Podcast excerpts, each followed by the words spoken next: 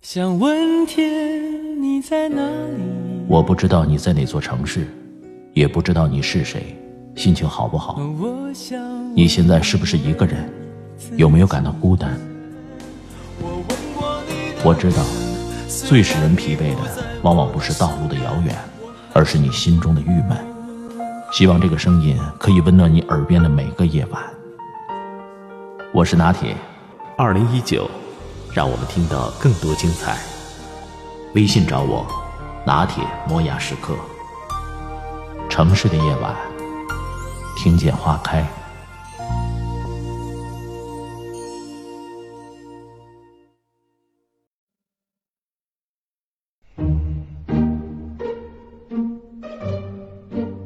我们都知道，汽车有个副驾驶。副驾驶这个说法，总让人有一种丈二和尚摸不着头脑的感觉。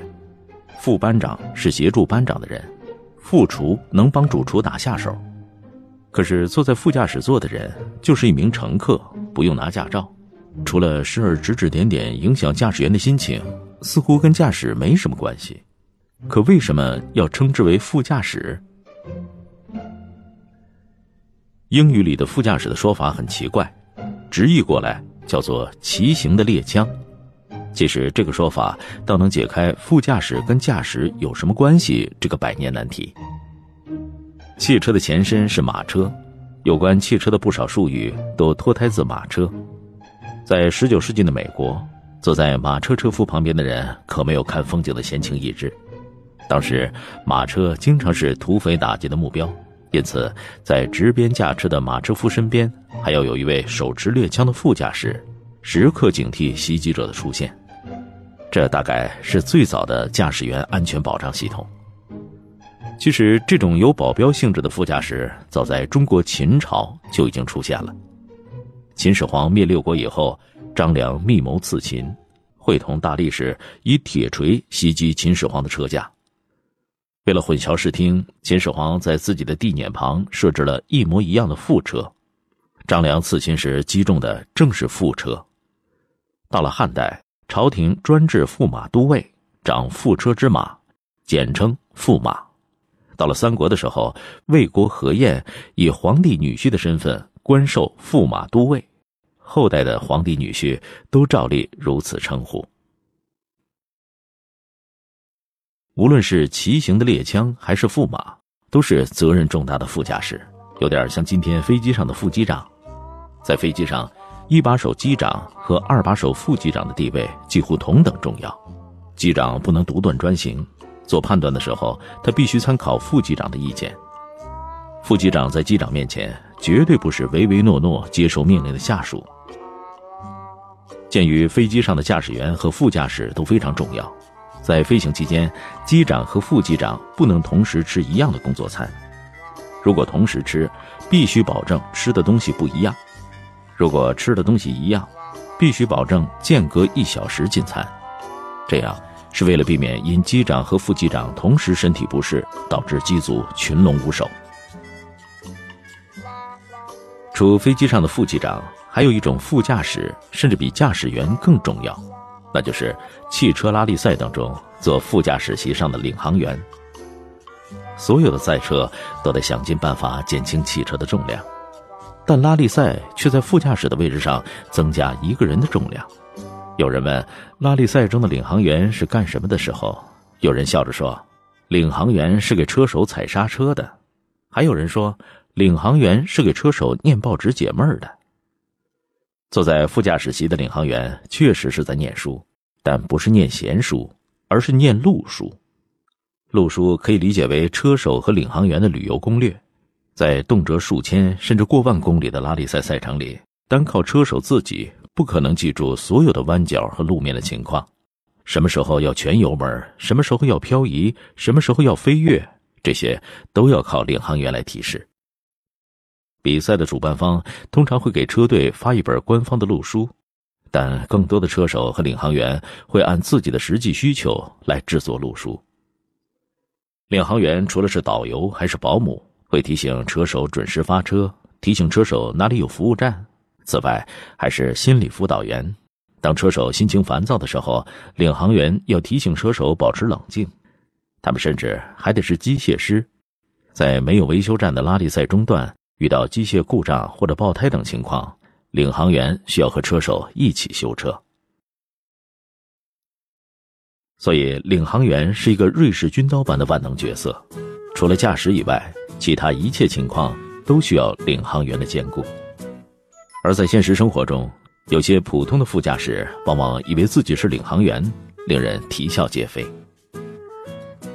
在众多的副驾驶角色中，骑行的猎枪太暴力而且违法；古代的驸马历史太久远；副机长太高大上；日常生活里。副驾驶就是司机身旁一名普普通通的乘客。可是很多人坐到副驾驶席上时，却连规规矩矩坐车都做不到。副驾驶是一个微妙的位置，这里的视野跟司机一样清楚，坐在这里的人操纵欲特别强。如果遇到副驾驶席上坐着一位老司机，他难免会对司机的操作指指点点：“啊，为什么不超车呢？快，再快一点儿！”你别让别人插队了。为什么还不开车灯？这种老司机俨然一副驾校教练的模样，比念紧箍咒时的唐僧还烦。他恨不得自己手上也有一个方向盘，脚下也有油门和刹车。很多人自己开车时会很放心，但坐在副驾驶席上时就会对司机指指点点。有心理学家专门为此撰文指出。坐在副驾驶席上的人确实更容易多话，甚至焦虑不安，这和注意力的分配有关。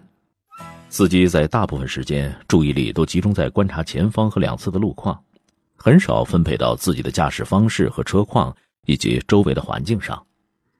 坐在副驾驶席上的人虽然和司机的视野大致相同，但是因为并不需要亲自驾车，所以注意力大多不会集中在路况上。而是将更多的注意力分配在司机的行为上。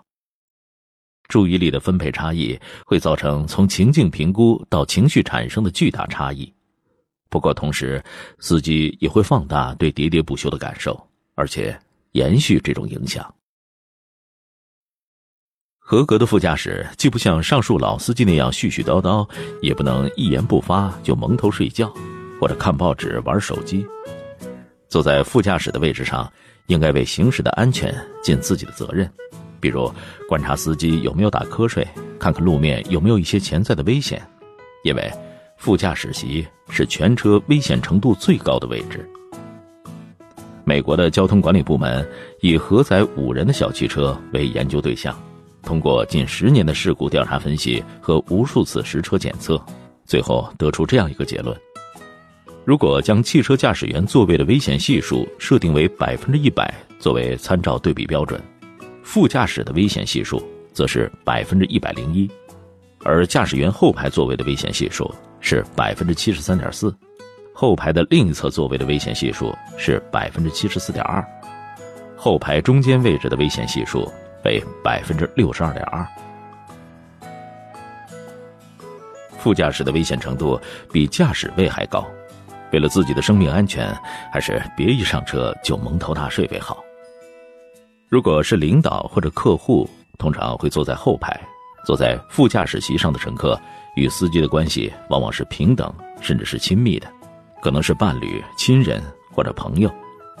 有些女主人特别在意自己的副驾驶席是否被丈夫的异性朋友坐过，座位的丝毫移动或者座位上残留的任何碎屑都会引发猜想。网上有人提问：搭异性朋友的车应该坐副驾驶席还是坐后面？在一长串的回复中，有一个相对恰当的回答是这样的：如果对方是单身，坐副驾驶席是上选，因为坐那里是对对方的尊敬；如果对方正在谈恋爱，别坐异性的车是上选，因为无论你坐哪儿都是暧昧的；如果对方已经成家，那就先询问一下自己该坐哪儿是上选，因为私家车是家庭的延伸，每个家庭的主人都有不同的癖好，不要随随便便就把可能是主人坐的位置给坐了。说了这么多，是不是有点怕了？那你要么坐在后面，要么就抓紧时间考驾照，争取做主驾驶席吧。